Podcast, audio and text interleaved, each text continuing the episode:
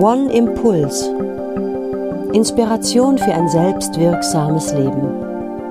Ein Podcast mit Markus Klepper und Kirsi Lindenmeier.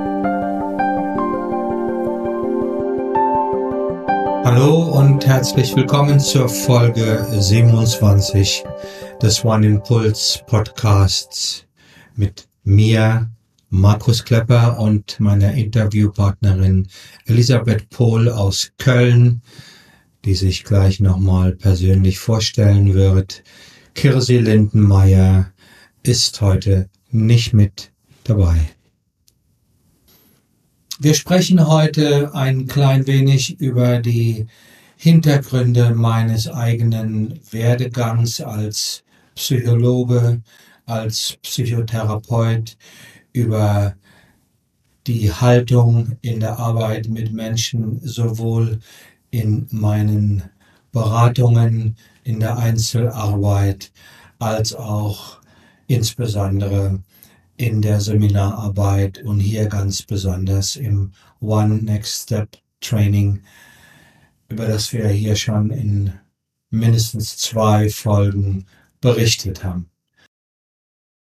Wir zeichnen dieses Interview im Dezember 2022 auf und veröffentlichen es ist kurz vor Weihnachten. Deshalb an dieser Stelle an alle, die uns zuhören, frohe Weihnachten, bleibt gesund, haltet den Spirit und die energetische Fahne hoch, einen besinnlichen und erholsamen Jahresausklang und einen guten Start in das neue Jahr. Wir werden die Zeit vom 27.12. bis zum 5. Januar im One Next Step Training miteinander verbringen. Zum ersten Mal nach zwei Jahren Pandemiepause und freuen uns sehr darauf. Und wir sind dann im neuen Jahr wieder mit anderen Inhalten am Start. Danke für eure Treue. Bleibt uns gewogen empfehlt uns gerne weiter und was uns besonders unterstützt, sind Kommentare und Sternchen, etwa in der Apple Podcast App oder auch in anderen Plattformen, unter denen ihr uns hört. Besten Dank und bis bald. Hallo, guten Morgen, Markus. Hallo aus Köln nach Freiburg. Wir haben uns getroffen zu einem Interview. Schön, dass du da bist. Danke für die Gelegenheit, mit dir darüber zu sprechen, Lisbeth. Schön, dass du da bist. Ja, hallo. Ich äh, möchte mich an dieser Stelle auch kurz nochmal selber vorstellen. Mein Name ist Elisabeth Pohl. Ich bin 56 Jahre alt und ich bin dem One schon lange freundschaftlich verbunden. Ich war viele Male dabei und äh, ich kenne deine Arbeit nun wirklich aus eigener äh, Erfahrung, aus eigener Anschauung. Und heute widme ich mich sozusagen einer Öffentlichkeitsarbeitsaufgabe. Das ist auch meine Arbeit im, wie ich immer sage, richtigen Leben. Es geht darum, dich ein wenig vorzustellen, nochmal genauer auf deine Vita, auf deine Haltung und deine Arbeitsweisen einzugehen. Und da fangen wir einfach mal ganz am Anfang an. Und zwar bezüglich deines psychologisch-psychotherapeutischen Werdegangs. Markus, du hast doch, soweit ich weiß, äh, eine ganz klassische akademische Bildung genossen. Genau, das stimmt. Ich habe von 1976 bis 81 in Berlin Psychologie studiert. Zum einen an der FU und zum anderen an der TU. Ich hatte die große Freude, Klaus Holzkamp, der Mentor der kritischen Psychologie, noch persönlich zu erleben und habe 81 dann an der TU in Berlin ganz äh, lege artis mein Psychologiediplom abgeschlossen. Während meines Studiums für mich war immer klar, ich möchte psychotherapeutisch arbeiten. Dieser Berufswunsch hat mich überhaupt dazu gebracht, Psychologie zu studieren. Ich wollte ursprünglich Analytiker werden. Und wir hatten im Studium die Chance, Gesprächstherapie zu erlernen. Das ist ja eine der beiden GT, VT, Gesprächstherapie, Verhaltenstherapie, das sind so die klassischen Psychotherapieverfahren neben der Psychoanalyse, die es ja. früher gab. Mhm. Und diese Ausbildung, dafür haben wir gekämpft im Studentenparlament und ich bin dann nach einer relativ, nach einer gewissen Zeit dort äh, enttäuscht ausgestiegen, weil es mir nicht seriös und engagiert genug erschien. Also das heißt, du hast dich mit den Dingen und mit der klassischen akademischen Bildung schon auseinandergesetzt. So nach dem Motto könnte man sagen, man muss es kennen, um, um es einen Teil äh, verwerfen zu können, um sich etwas anderem auch widmen genau. zu können. Okay. Genau. Mhm. Und das andere, wo, äh, dem ich mich dann gewidmet habe, außerhalb meines Studiums, war die Psychoanalyse. Mhm. Und zwar bei ähm, am Institut von Günther Ammon es mhm. nannte sich Deutsche Akademie für Psychoanalyse, war damals ein Household Name, Ende der 70er Jahre in Deutschland. Ammon war ein sehr charismatischer Mann, Neurologe, Arzt, Psychiater. Und ich war sein jüngster Ausbildungskandidat und mhm. war sozusagen auf der äh, Spur mit äh, Erreichen meines Diploms wäre ich dort auch dann damals schon kassenzugelassener Psychoanalytiker geworden im Rahmen dieses Institutes. Mhm. Aber so weit kam es nicht, denn ich bin vorher ausgestiegen. Ne, die, das Institut hatte für mich immer mehr so sektenartige Züge und ich konnte das mit meiner Grundhaltung nicht mehr vereinbaren und bin dann ausgestiegen. Und damit war diese Karriere auch vorbei. Mein Studium war 1981 im Dezember zu Ende. Ich bin also Diplompsychologe. Mhm.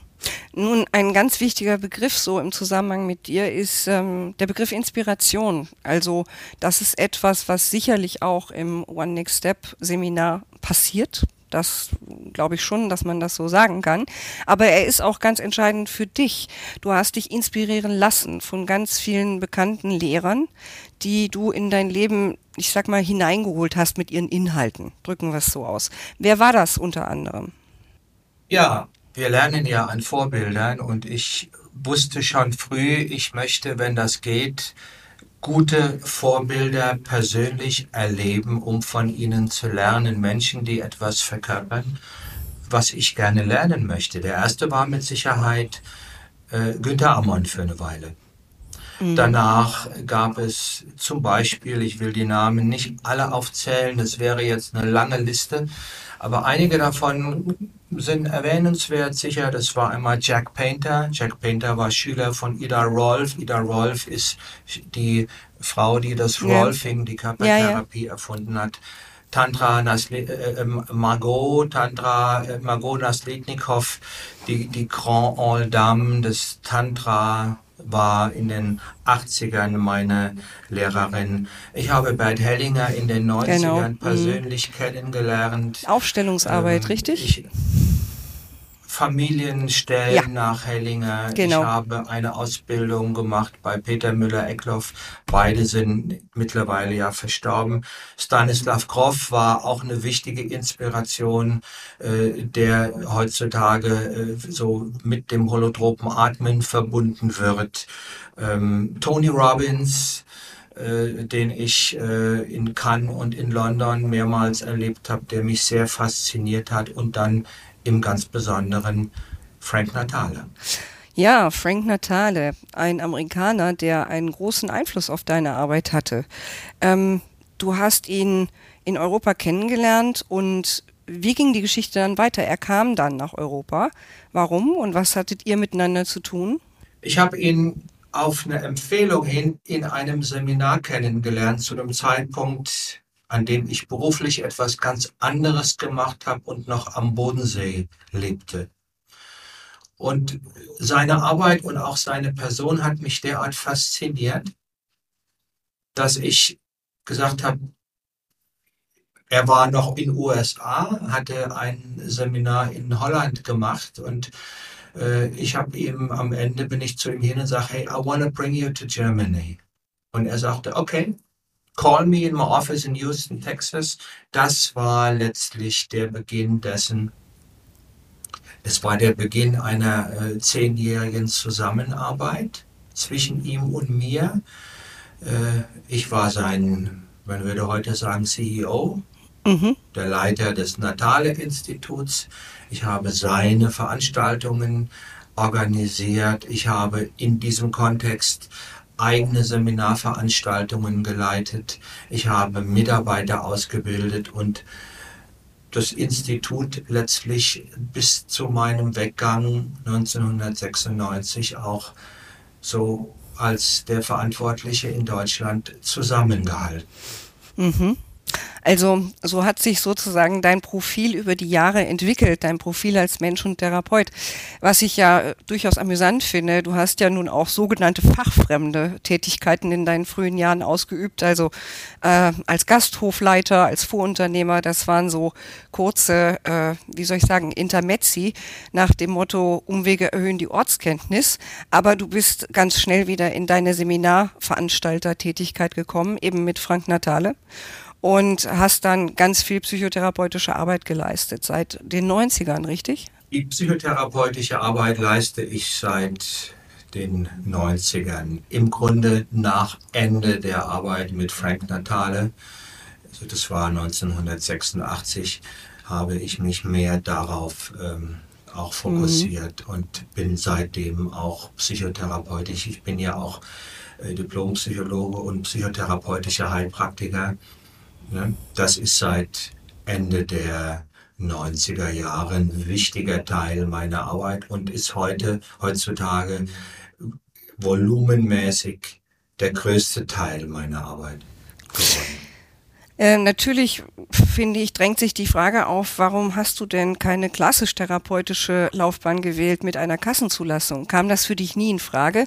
Das ist ja eine viel regelmäßigere Arbeit, ein viel regelmäßigeres Leben, um es mal so auszudrücken. Ich habe mich damals, die, die, die eine Kassenzulassung für den nichtärztlichen Psychotherapeuten war ja 1999, 2000 durch das Psychotherapeutengesetz kam das ja überhaupt erst, gab es diese Möglichkeit.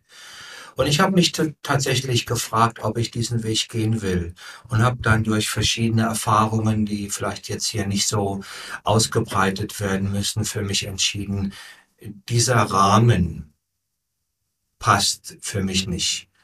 Also auch jetzt von der Arbeitsweise zu wissen, du arbeitest im 45-Minuten-Takt mit Menschen, die ähm, zu dir kommen und du bist in ein Korsett eingebunden, äh, was nur wenig mit dem zu tun hat, vielleicht, was du selbst gerne machen würdest.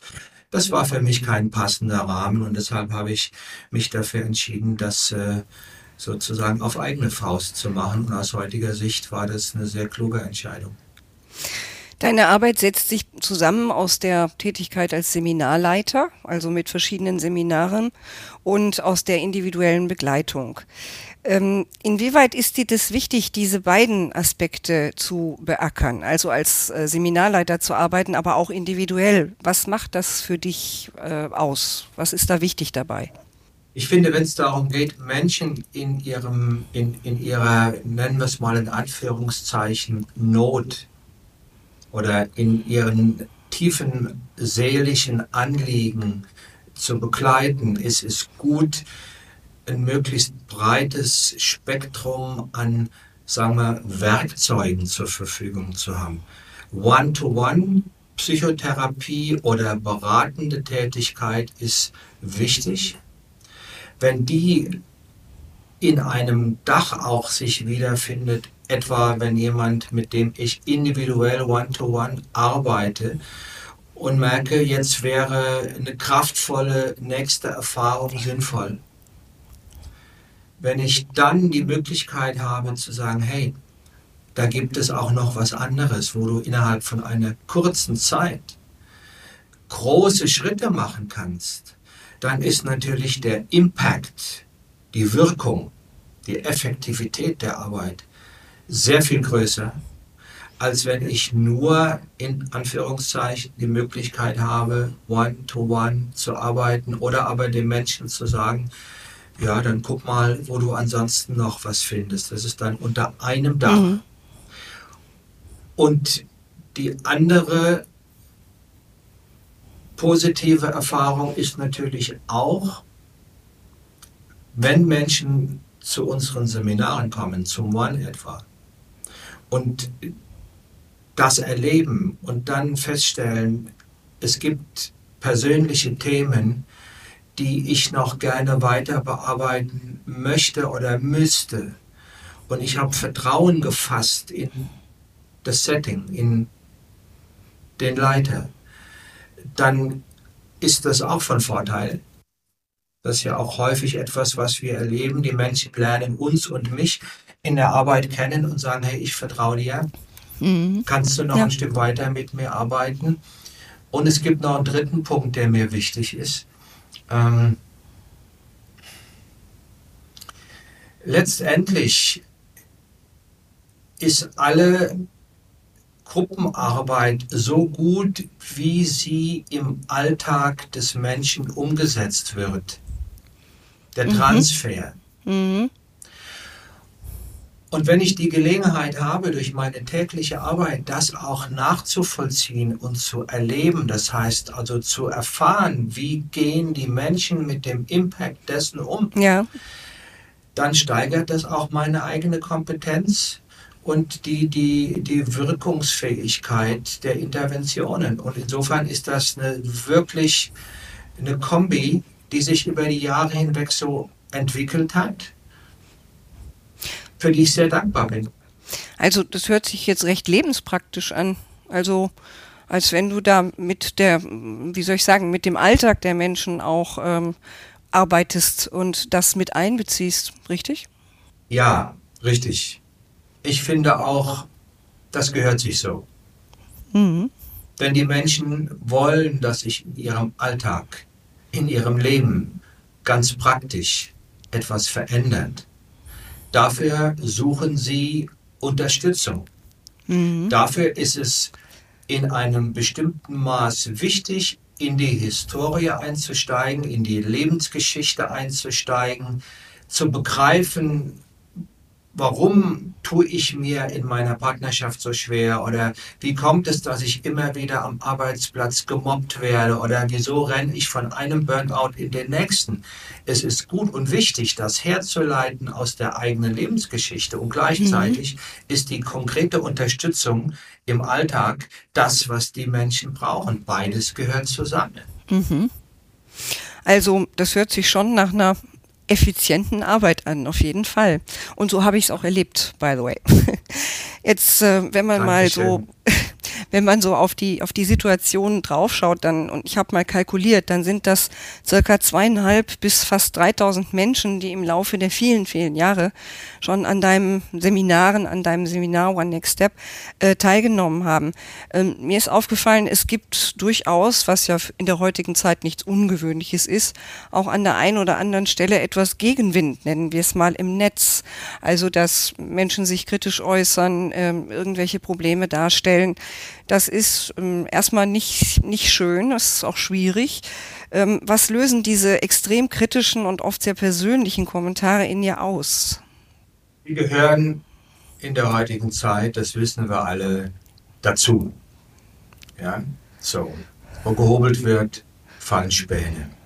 Mhm. Und insofern gibt es einen Blick darauf, der sagt, ja, ist nicht schön, aber gehört halt dazu.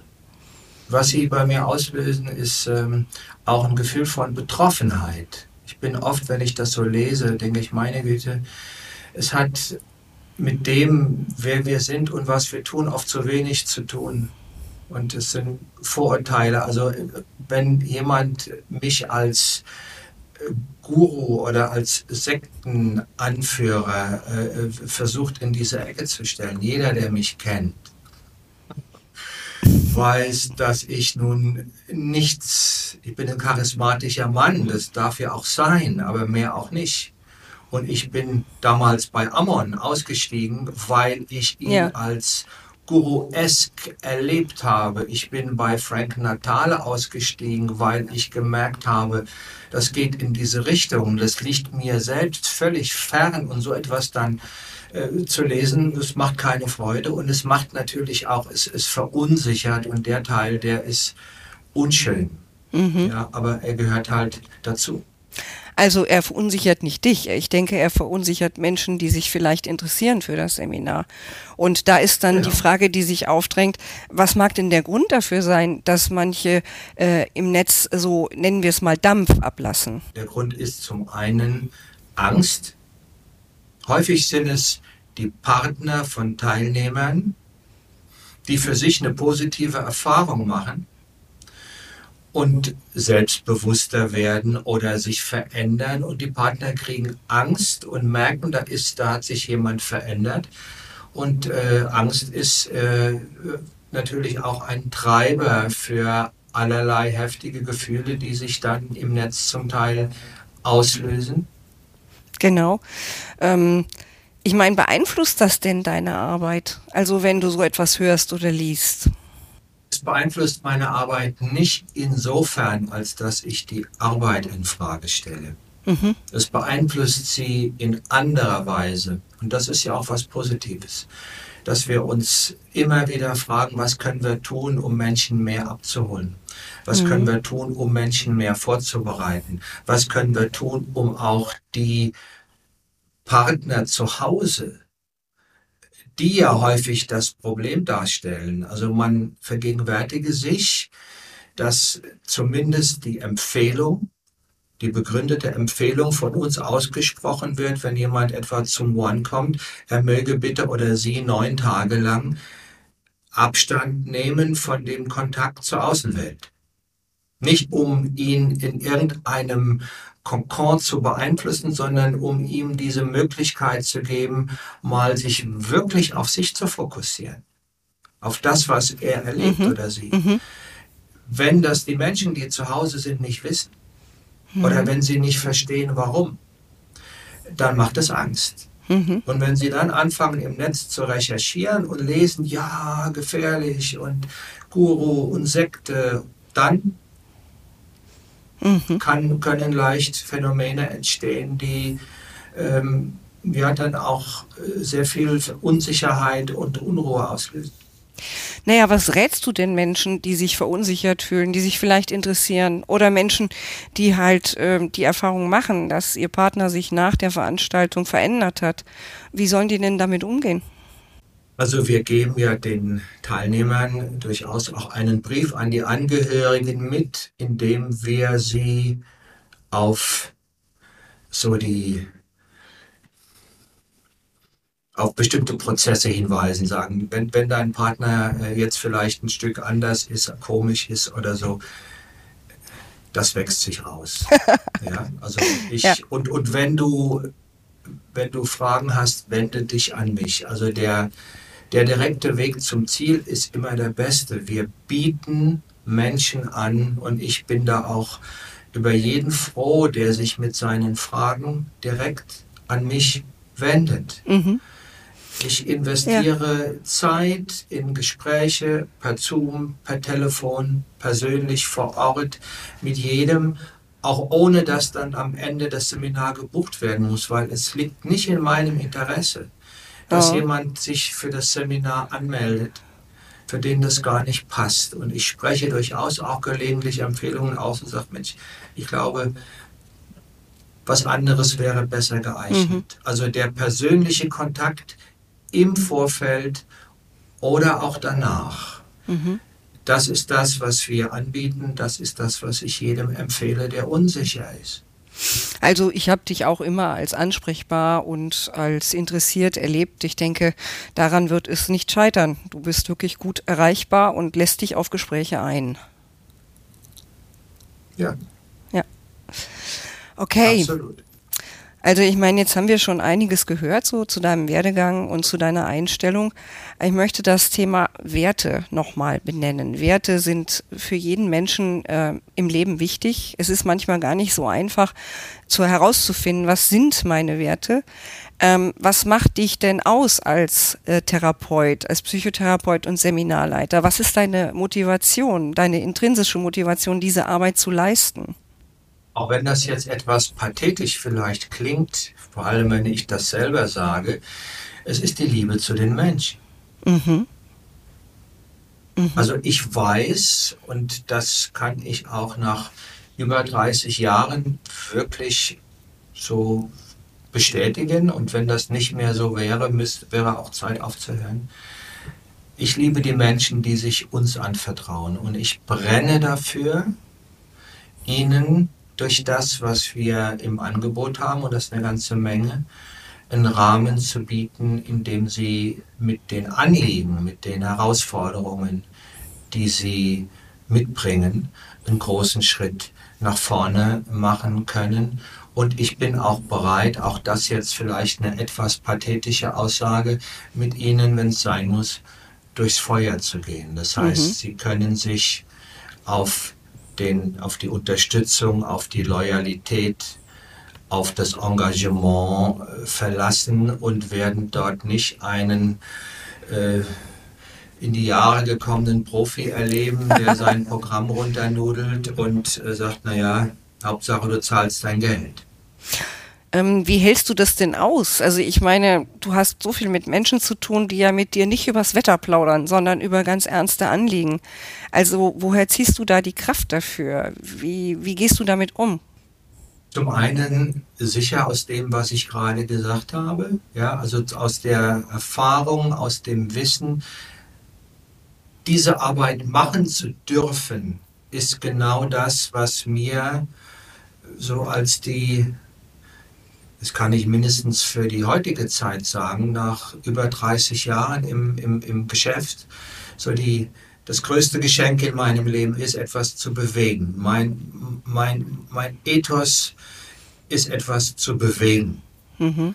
Und die, das, die Bewegung, die wir oder die ich mit den Menschen in meinem, in meinem Team erzeuge, ist die Bewegung in, in, in den Menschen, die sich uns anvertrauen. Und es kommt ja auch ganz viel zurück.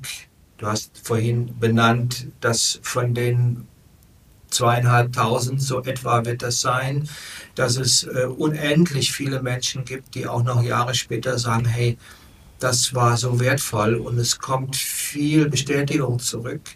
Und diese Energie, dieser Austausch, mhm. der gibt natürlich Kraft. Also wenn ich mich recht entsinne, ist es ja inzwischen auch so, dass bereits die Kinder von Teilnehmern aus früheren Jahren so weit sind, also sprich volljährig und in den frühen Zwanzigern, dass die auch schon am One teilnehmen. Also das finde ich ja schon bemerkenswert, dass sich das sozusagen so bewährt hat, dass die nächste Generation schon wieder unterwegs ist. Also ne, wir haben jetzt in der kommenden Veranstaltung, wir zeichnen das im, im Dezember 2023, äh, 22 mhm. auf. Dieses Interview in der kommenden Veranstaltung ist der ältere Sohn einer Teilnehmerin dabei, die 1995 als junge Frau das One machte. Danach kam ihr Vater, der ist mittlerweile verstorben. Danach kam ihre Mutter.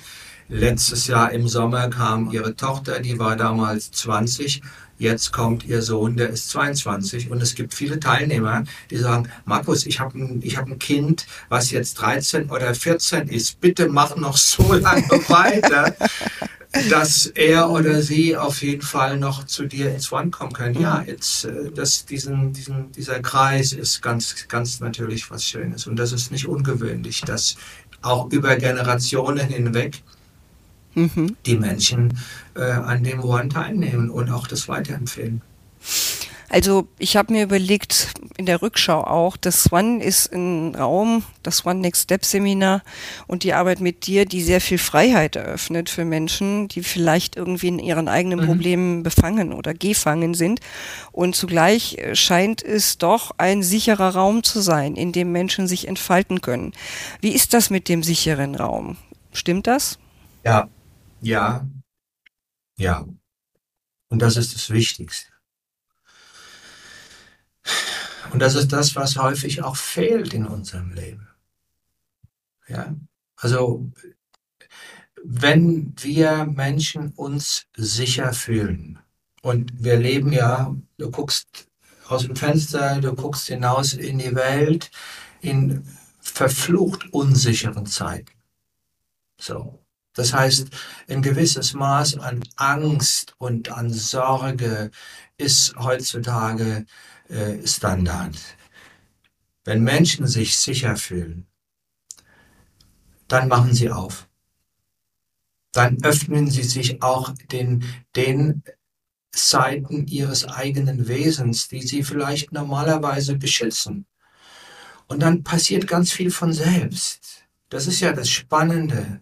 Ja, wenn dieser, der Begriff des inneren Heilers zum Beispiel, ja, der kann dann arbeiten, wenn im Außen alles sicher ist. Und die wichtigste Aufgabe, unsere wichtigste Aufgabe in, in unserer Arbeit, sei es in der One-to-One-Einzelarbeit, dann wäre das meine, oder in der Seminararbeit, ist den Menschen genau diesen Raum zur Verfügung zu stellen, idealerweise schon im Vorfeld dass sie merken, wenn sie sich anmelden, über die Korrespondenz, über die Möglichkeit, mit mir zu sprechen. Gestern rief mich ein Teilnehmer an und sagte, Mensch, Markus, äh, ich würde mir ein Einzelzimmer buchen wollen, aber ist das notwendig? Oder kann ich mir auch ein Doppelzimmer buchen? Ich sage, Mensch, so wie ich dich einschätze, buch dir ein Doppelzimmer und spar die Kohle. Der ruft mich im Vorfeld an und fragt mich und er landet bei mir. Mhm. Und dieser sichere Raum ist, ich sage das mal durchaus selbstbewusst und ich denke, dass äh, die aller, aller, allermeisten derer, die uns in der Arbeit kennen, das bestätigen würden, dass das Markenzeichen vom One. Mhm. Und das mhm. braucht es auch. Das braucht es auch, ja. Also dann würde ich sagen, ich wünsche dir meinerseits ganz viel Glück für alle One-Seminare, die noch kommen sollen. Aber äh, ich denke mal, bewährte Qualität setzt sich einfach durch. Ich danke dir sehr, dass du dir die Zeit genommen hast. Dankeschön. Lisbeth, ich danke dir für dieses inspirierende Gespräch. Tschüss. Danke nach Köln. Ciao, ciao.